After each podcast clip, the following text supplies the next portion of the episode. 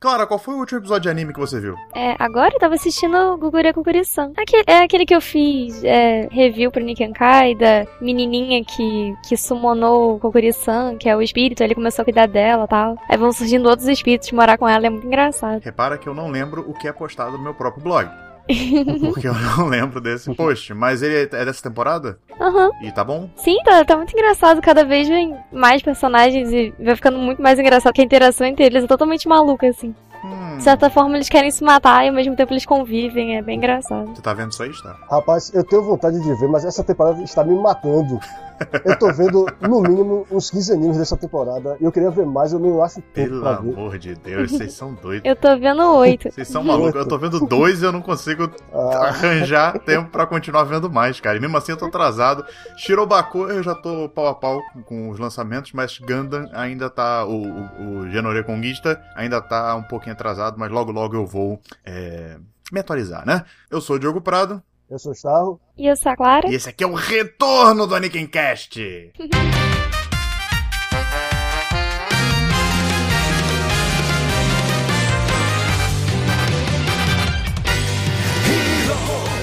É isso mesmo, estamos de volta com o Anikincast agora num formato um tanto quanto diferente do que a gente vinha fazendo. Vinha fazendo, é ótimo, porque a gente tá parado, sei lá, há meses, há décadas, há anos, né? Era, era um projeto que eu sempre quis voltar no Anikinkai, mas infelizmente eu não encontrava tempo, não encontrava uma- um formato para para retornar com esse, esse esse conteúdo que eu gostava tanto de fazer e que infelizmente eu não podia fazer, o Starro também. A gente até conversou algumas vezes sobre voltar, mas nunca dava, a gente não conseguia gravar, etc. E eu finalmente consegui retornar. E agora que a equipe do Anikenkai está maior, não é mesmo? A gente tem o Fred é, escrevendo também no Anikenkai e a Clara Clara, que aqui está com a gente. Olá, Clara! Oi, oi. Estamos então reunindo aqui a equipe Tony Kinkai para fazer um podcast, o retorno Tony Kincast. Qual vai ser a ideia? Vocês devem estar percebendo que esse podcast está saindo em dois formatos: um formato de vídeo e um formato de áudio. E isso acontece porque a ideia que eu, que eu tenho é tentar satisfazer tanto a galera que só acompanha o Anikenkai pelo canal do YouTube, que eu sei que é uma galera grande que acompanha o Anikenkai só pelo YouTube, e também satisfazer o pessoal que acompanha o Anikenkai pelo blog, ou pelos dois, né, no caso. Porque como é que funcionaria? A galera que quer ouvir o podcast só por ouvir no MP3 Player ou no iPod, sei lá, ela pode simplesmente baixar o arquivo de áudio, botar lá no seu é, player de música portátil e ouvi-lo onde quiser, né? E também tem a galera que quer um conteúdo um pouquinho mais elaborado, quer um apoio visual e tal, vai ter umas imagens, alguns vídeos passando durante o podcast, vai poder assisti-los no YouTube. Às vezes a pessoa gosta de reunir tudo num lugar só e tal. Vamos ver como é que esse formato vai funcionar, né? É uma coisa nova e, claro que então eu peço o feedback de vocês, né? Digam pra gente o que vocês estão achando desse formato e aí a gente pode fazer um negócio mais legal, né? Está, o que, que você espera desse retorno do Anikincast? Você que é um monolito do Anikincast já, é uma pessoa que está aqui desde os primórdios, né? É, me diga aí, o que, que você espera desse retorno? Bom, eu espero que a gente faça um programa mais concentrado e curto, mais curto não em termos de conteúdo, curto em termos de tudo o que você quer tá ali em menos tempo. Que é assim que o pessoal gosta de consumir coisas atualmente. Exatamente, e uma das coisas que me inspirou nesse formato novo é justamente, foram justamente os vídeos que eu faço em um minuto, que o pessoal tá gostando muito, cara. Já- Eu sempre recebo gente falando assim, pô, me inscrevi no seu canal por causa dos vídeos em um minuto, é algo que tá dando um retorno muito legal. Eu queria poder fazer um conteúdo em áudio que também possibilitasse isso, se a pessoa pudesse chegar lá no canal do Nikenkai ou baixar o podcast, sabe? A pessoa consegue ouvir o podcast inteiro, sei lá, numa ida de ônibus pra faculdade ou pro trabalho, sabe? Que demora, sei lá, uma meia hora, né? E é isso, esse é o meu objetivo. Eu espero conseguir fazer isso com esse retorno do Nickcast. E você, Clara, que tá aqui nova, é nova no Nikenkai, entre aspas, já, tem, já tá escrevendo tem um tempo já, mas é, é relativamente nova ainda. O que, que você espera desse Anikincast? Você já ouviu os Anikincasts antigos, na época que eu, que eu lançava ainda? Vai ser muito feio se eu falar que não. Não, não vai, porque faz muito tempo. Então, É que eu nunca. Eu, na verdade, eu nunca assisti podcast, exatamente por ser muito longo, né, em geral. Todos os que eu conhecia que me mandavam assistir eram muito longos. E eu nunca tinha um- algum espaço que eu pudesse, tipo, ir de ônibus pra faculdade. Não tinha isso, né? Aí agora que eu tô tendo que eu comecei a ouvir mais podcasts. Mas como antes eu nunca tinha esse tempo de ficar ouvindo áudio, eu não, eu não acompanhava nenhum. Acho que se, se tivesse o podcast antigo em versão em vídeo, eu teria acompanhado na época. então, vambora, vamos começar nosso conteúdo, que eu já tô falando demais e isso tá consumindo meu tempo.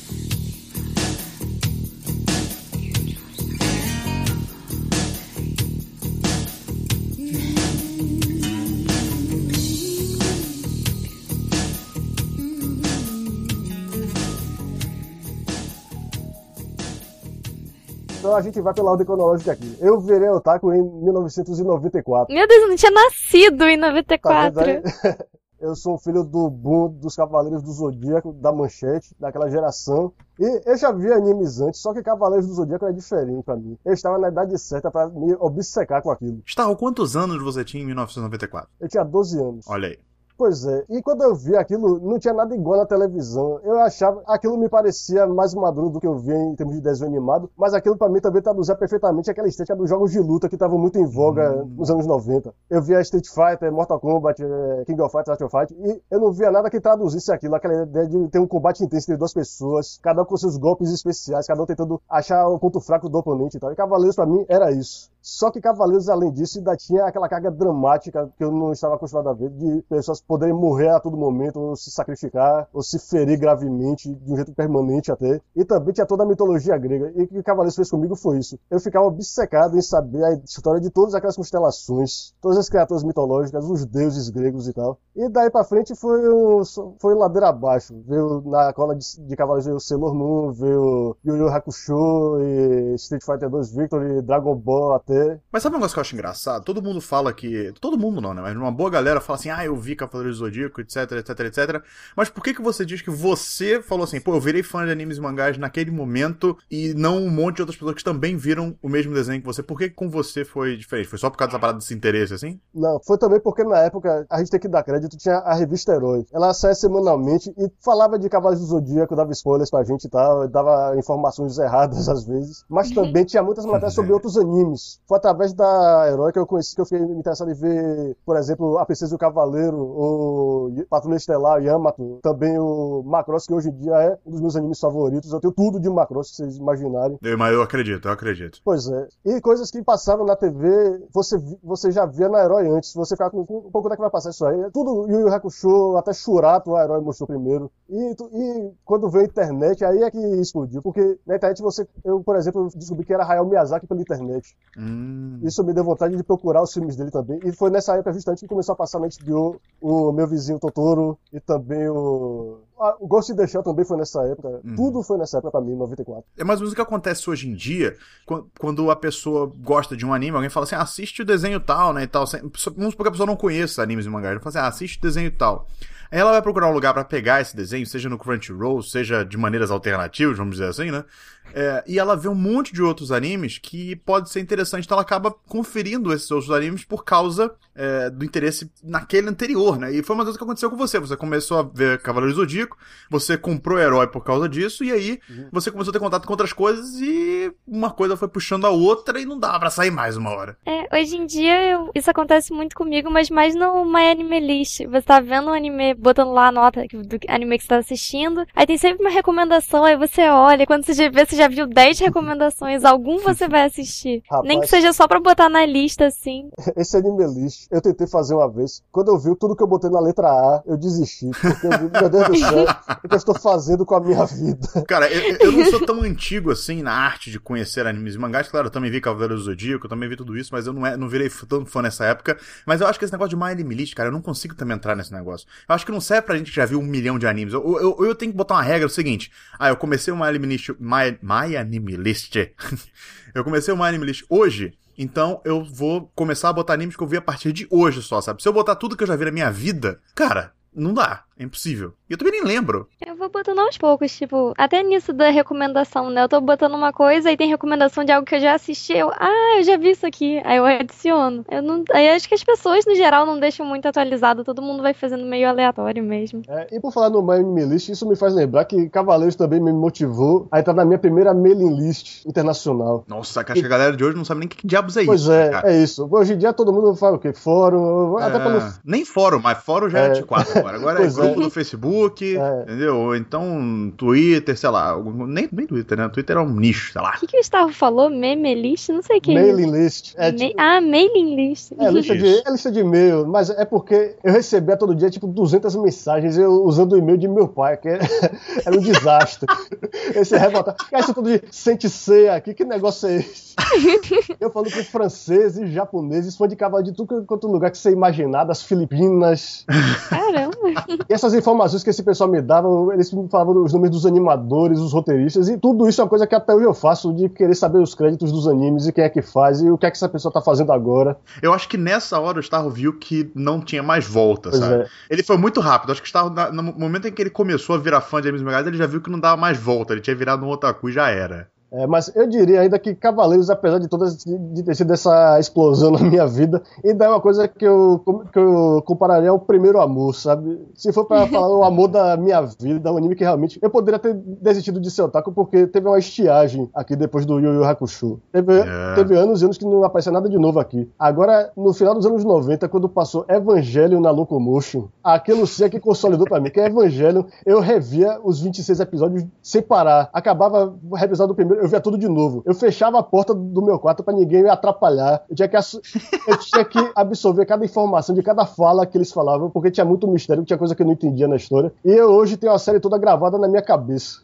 Eu sei tudo o que acontece em cada episódio. basicamente. Claro, e você? Quando é que você. É... Quando é que você começou a virar fã, né? Não, não, necessariamente o primeiro anime que você viu, mas quando é que você viu assim, pô, tô, tô curtindo esse negócio, sei lá. É, aquilo que o Stardo falou do primeiro amor, né? Eu acho que, assim, toda criança, né? Eu, eu em especial assistia muito desenho, eu sentava e ficava o dia inteiro na frente da TV. E eu assistia praticamente tudo. Mas quando saiu o Digimon, eu lembro que a minha vida mudou realmente. Meu quarto tinha um monte de coisa de Pokémon, aí eu descobri Digimon, acabou. Digimon é a coisa mais importante do mundo. E desde então, Digimon é mais ou menos a coisa mais importante do mundo. Ainda hoje, ainda Nossa, é? eu gosto muito de Digimon. É mesmo, cara? Eu acho que eu não vejo Digimon, mas tem muito tempo. Ainda sai Digimon novo Sim. ou não? Vai sair Sério? ano que vem o, o Digimon com o Taichi e tal, o pessoal da primeira, né? Caraca! É. Aí é motivo pra eu ver, de repente. Ah, vai ser né? muito bom. Tô cheia de expectativa. Já, já tô com quatro figures em pre-order de Digimon que vai sair por causa desse novo anime. Ah, só, tem, só tem consumista nesse podcast, né, cara? É impressionante. Starra tem tudo de Macross, Clara tem tudo de Digimon, ah, eu tenho tudo de Genshin. Quem dera tivesse o Digimon. sobre Digimon, é, eu era pequenininha assim, eu, eu desenhava, foi, ó, minha primeira fanart. Eu desenhava o Terriermon e eu brincava com ele o dia inteiro, e era a melhor coisa da minha vida aquele Terriermon de papel. E eu levava pro colégio, eu não precisava de mais ninguém para ser feliz, só o meu Terriermon de papel. Nossa, que coisa Forever Alone, hein? Meu Deus do céu. Não, mas eu era muito feliz, eu gostava muito dele. Eu tinha até um Lopimon também, tá vendo? Eram dois amigos. Caraca. Agora, só, só por curiosidade, o que é que você achava melhor em Digimon que não tinha no Pokémon? Acho que eu sentia. Pergunta polêmica. pois é. Mas eu senti um companheirismo muito forte no Digimon e que eu queria ter, sabe? Eu não tinha um bichinho ou alguém próximo de mim daquele jeito. Momento Forever Alone aqui. E, e Digimon passava aquela sensação de o melhor amigo que você vai ter pro resto da sua vida. Vocês nasceram um pro outro. Eu achava aquilo tão lindo. Ah, e uma coisa que eu lembrei: Digimon foi o primeiro desenho que me fez chorar. Porque quando o Wizardmon morreu, meu Deus, o Wizardmon eu fiquei não, isso não é um desenho normal, isso é arte, isso é beleza. Pois é. Mas, mas fã de anime tal, mangá em geral, eu acho que isso aconteceu com Naruto, né? Normal, o pessoal da nova geração de otakus, né? Tipo, eu com 11 anos de idade, eu assisti um episódio totalmente aleatório de Naruto no SBT, que era sobre aquela luta, né, da Hinata contra o Neji lá no Exame Chunin, né? Uhum. E eu era uma menininha normal, né? Fazia coisa de menina, sei lá, brincava de pole. Gostei do, do verbo no passado. Tipo, eu era. Depois eu passei a não ser mais, sabe? Você é um ser estranho. Mas eu, é, apesar de gostar de vários desenhos de menino, né, já pequeno, eu não tinha muita coragem de falar pros meus pais sobre isso. Eu não conseguia devia pedir uma Beyblade, sabe? Eu, eu achava que eu era menina, não devia pedir essas coisas. Então brincava com boneca só. E quando, aliás, eu julgava muito o pessoal da minha sala que gostava de Beyblade e tinha Beyblade, porque eu sabia que eu via o desenho mais do que eles e eu não tinha um brinquedo. Eu acho que foi, foi gradual. Com o Digimon eu me apaixonei, aí com Beyblade eu comecei a julgar os outros, e aí com Naruto eu. Assim, Naruto, né? Com aquele episódio, a Hinata ela parecia tão frágil e tão deslocada naquele universo quanto eu. E eu vi ela lutando e o Naruto incentivando ela. Não sei, aquilo bateu muito forte em mim na hora e eu fiquei, isso é a melhor coisa do mundo. E desde. e com 11 anos, assim, quando eu vi que não dava para assistir os episódios em português, né? No YouTube, não tinha. Hoje em dia tem tudo, né? Em qualquer lugar que você quiser. Lá tinha, sei lá, o primeiro episódio de Naruto no YouTube. Aí eu resolvi, em português, aí eu resolvi me sujeitar a coisas piores. Aí quando eu vi que eu tava assistindo Naruto com a legenda em espanhol no YouTube, numa qualidade ridícula, eu me dei conta que não tinha mais como sair dali. Se você sujeita a assistir Naruto em espanhol, é porque você gosta muito. Aí dali em diante só foi piorando. Cara, eu, eu acho que essa idade de 11, 12 anos tá uma idade emblemática, porque eu também comecei a, a realmente perceber que eu era muito fã de animes e mangás, né? Mais de animes, no caso, né? Acho que todo mundo aqui começou mais com animes do que com mangás. Sim. É, também mais ou menos nessa idade, quando eu tava vendo Samurai X, né? Que passava na Globo e no, no Cartoon Network na época. E foi quando eu realmente percebi que aqueles desenhos, para mim, não eram só desenhos. Eu queria realmente saber tudo. Que nem o Star fez com, com Cavaleiro Zodíaco, eu fiz com Samurai X, né? Eu, eu queria saber tudo, eu queria saber todas as técnicas que eles usavam. Eu comecei a estudar, cara. Eu tinha, sei lá, 11, 12 anos, tinha que passar no colégio, tava estudando sobre história do Japão e ficando indignado porque os professores no colégio só ficavam dando aula de história do Brasil e da Europa e não falavam do Japão. Ficava indignado com isso, né? Porque eu queria saber mais, eu queria aprender para poder ver melhor aquele desenho e e sei lá, eu, eu, ia na internet, na época a internet estava começando, tinha algum um ou outro site, né, que, que, tinha informações, normalmente em inglês e tal. Eu me lembro que eu me cadastrei numa mailing list também de Samurai X. Caraca, foi, foi muito. Mas era uma mailing list brasileira, no caso, não era, infelizmente não era nem é, estrangeira, né, que nem a do Star, mundial, né, mas era do Brasil mesmo. Mas era muito legal, cara, porque eu realmente queria saber a fundo aquele desenho, sabe? Então eu falei assim, putz não é só um desenho para mim. Não é, não é só o entretenimento rápido que eu assisto aqui. Porque tinha outros que eu assistia, mas aquele ali realmente me falou, putz, eu, eu quero ir a fundo nesse negócio. E aí foi indo, a internet foi avançando, a gente foi tomando contato com outros animes. Eu comecei a ver mais animes aqui, mais animes aqui, um puxava o outro e tal. E né, acabou, isso desembocou no que eu sou hoje, né? É, agora, Samurai X, é, até para mim, foi um negócio que chamou a atenção, porque de, diferente de Cavaleiros do Zodíaco, tipo, você gosta de Cavaleiros do Zodíaco, mas você não pode ser um Cavaleiro do Zodíaco, você não pode usar o cosmo, você pode vestir uma armadura, mas Samurai X, quando você assiste aquilo, você realmente acha que se você pegar uma espada, você pode lutar igual a quem E você acha que eu não fiz isso? É óbvio que eu fazia isso. Eu ficava treinando, maluco, eu ficava treinando as técnicas do, do, do Kenshin, cara. Sério, sério. Você tinha que imaginar eu, versão 13 anos de idade, 12 anos, sei lá. Não era 12 anos, acho que passou aqui quando? 2002, não foi? Foi isso? Acho que foi 2001, 2002. Então foi 11, 12 anos. Treinando, tinha um amigo meu que também era fã de Samurai X, a gente ficava treinando, discutindo as paradas que aconteciam e tal. Com o Evangelho também foi a mesma coisa, passava o Evangelho e a gente ficava discutindo sobre o Evangelho. Nossa, foi muito legal isso, foi uma época realmente que eu descobri esse meu lado fã de animes e mangás, né? Mas, aí tem aquele fato, assim, né? tem aquele fato. Por exemplo, é, uma coisa é você ser fã de anime, de anime e mangá. Outra coisa é quando você chega num nível nível, né? Que é, como é que eu posso dizer? Não é, não é um nível preocupante, mas é um nível que, cara, você acorda um dia, né? Citando Genshin, você acorda um dia, olha pro céu e você descobre que você é um otaku, né? Que você não tem mais volta. Isso, isso comigo aconteceu quando. Não, não foi bem, bem assim, mas foi quando eu comecei, a, depois, obviamente, de ver Genshin. Genshin realmente foi uma, um marco, né? Na, na minha vida otaquesca, porque eu pude ter contato pela primeira vez com é, os otakus do Japão, né? Como é que era. Como é que essa galera vivia e tal. E eu lembro que foi. E, eu comprei o prim, primeiro volume de Genshin importado em japonês. Né? Eu lembro perfeitamente, foi num site. É que eu ainda lembro, sabe o site é chamado JP Queen. Você conhece esse site, Gustavo? JP? Queen. Não, não conheço. Era um site que meus amigos na época a gente descobriu, um site japonês, que ele, ele era de um sebo no Japão e que mandava mangás pro Brasil. Mangás usados, a preços, preços baixos. A gente falou assim: vamos tentar comprar. Aí uma galera começou a receber as coisas e eu comprei meu primeiro volume de Genshin. Desde então, eu nunca mais parei de comprar mangás importados e eu sou o que eu sou hoje. Eu comecei timidamente quando eu comecei a estagiar, eu comecei a ganhar o dinheiro, beleza, vou começar a comprar meus boxes de DVD. Só que eu comecei, acho que o momento em que eu realmente acordei pro que eu estava fazendo é quando eu percebi que eu ia ter que trocar todos os meus livros da minha estante por DVDs. Os livros davam. Quando você chegava no meu quarto e via aquele monte de livro na parede, você podia até achar que eu era intelectual. Apesar de que eu não li nem metade daquilo. Mas quando você olha para o que é minha prateleira hoje em dia, você tem certeza absoluta de que eu sou uma pessoa que gasta dinheiro demais. Qual foi o primeiro, assim? Foi, foi Macross? Você falou que gostava muito de Macross. Sim, foi que foi o primeiro? Não, acho que o primeiro que eu comprei em DVD foi o foi Arjuna, porque a versão que passava na Locomotion estava com a tradução horrível. Uhum. E também Evangelho, porque saiu aquela versão remasterizada que tinha os os episódios de Director's Cut com cenas novas e a imagem muito melhor. Eu, claro que foi uma das primeiras coisas que eu tinha que ter na minha vida. Caraca, quando você começa a comprar uma parada do que você já viu, só porque tem Director's Cut, é porque já é. É, pois é. E, e o problema que eu tenho atualmente é isso. Eu compro coisas que eu já vi só pra poder ter na minha coleção e pra eu, eu- eu me iludir que eu estou dando algum apoio pra pessoa que fez o anime. Apesar de já ter passado anos. Porque pra você apoiar financeiramente, você tem que comprar aquele volume japonês que só tem dois episódios e custa 200 reais. Isso é que é amor, isso é que é você apoiar. Eu não, eu espero sair o box baratinho e vou lá e compro.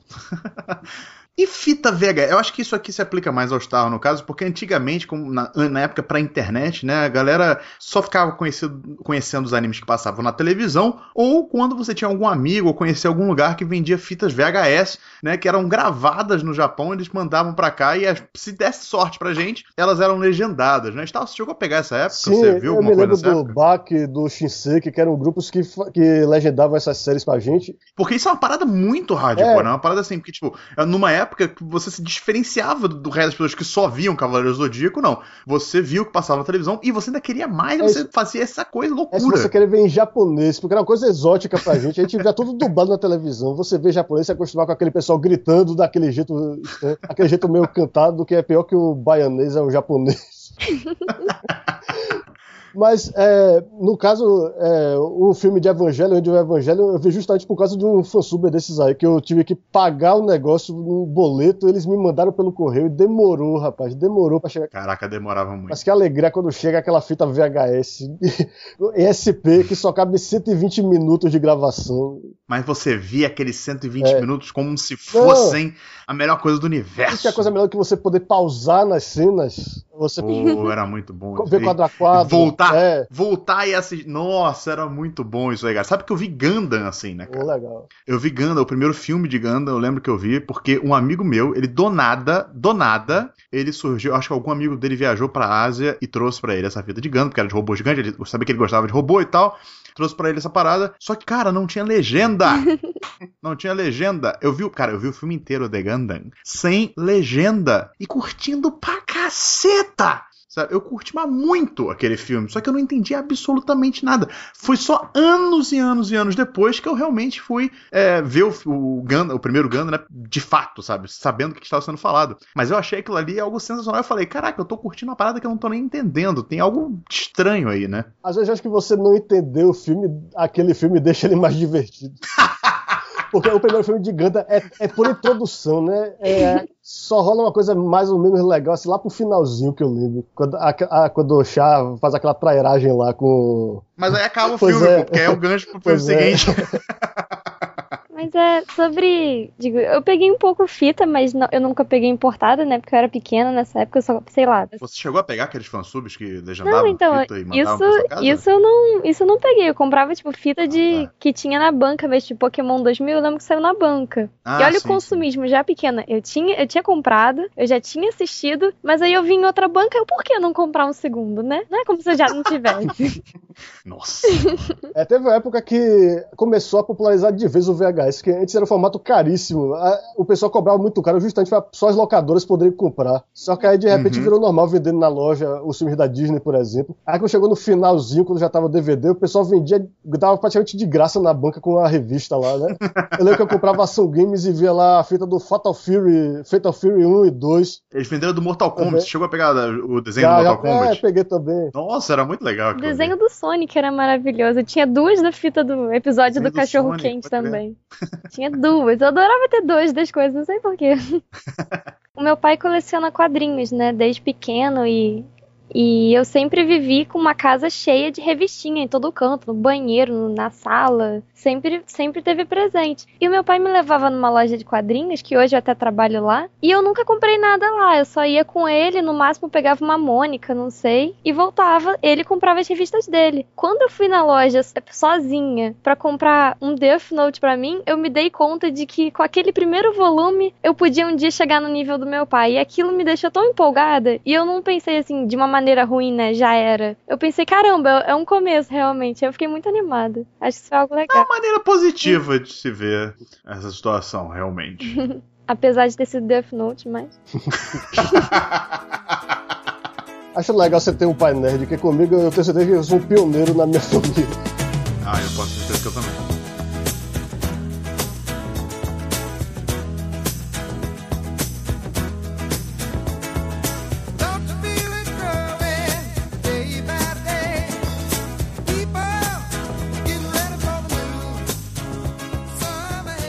Infelizmente chegamos ao final desse primeiro Anakin Cash, ou melhor, esse primeiro re...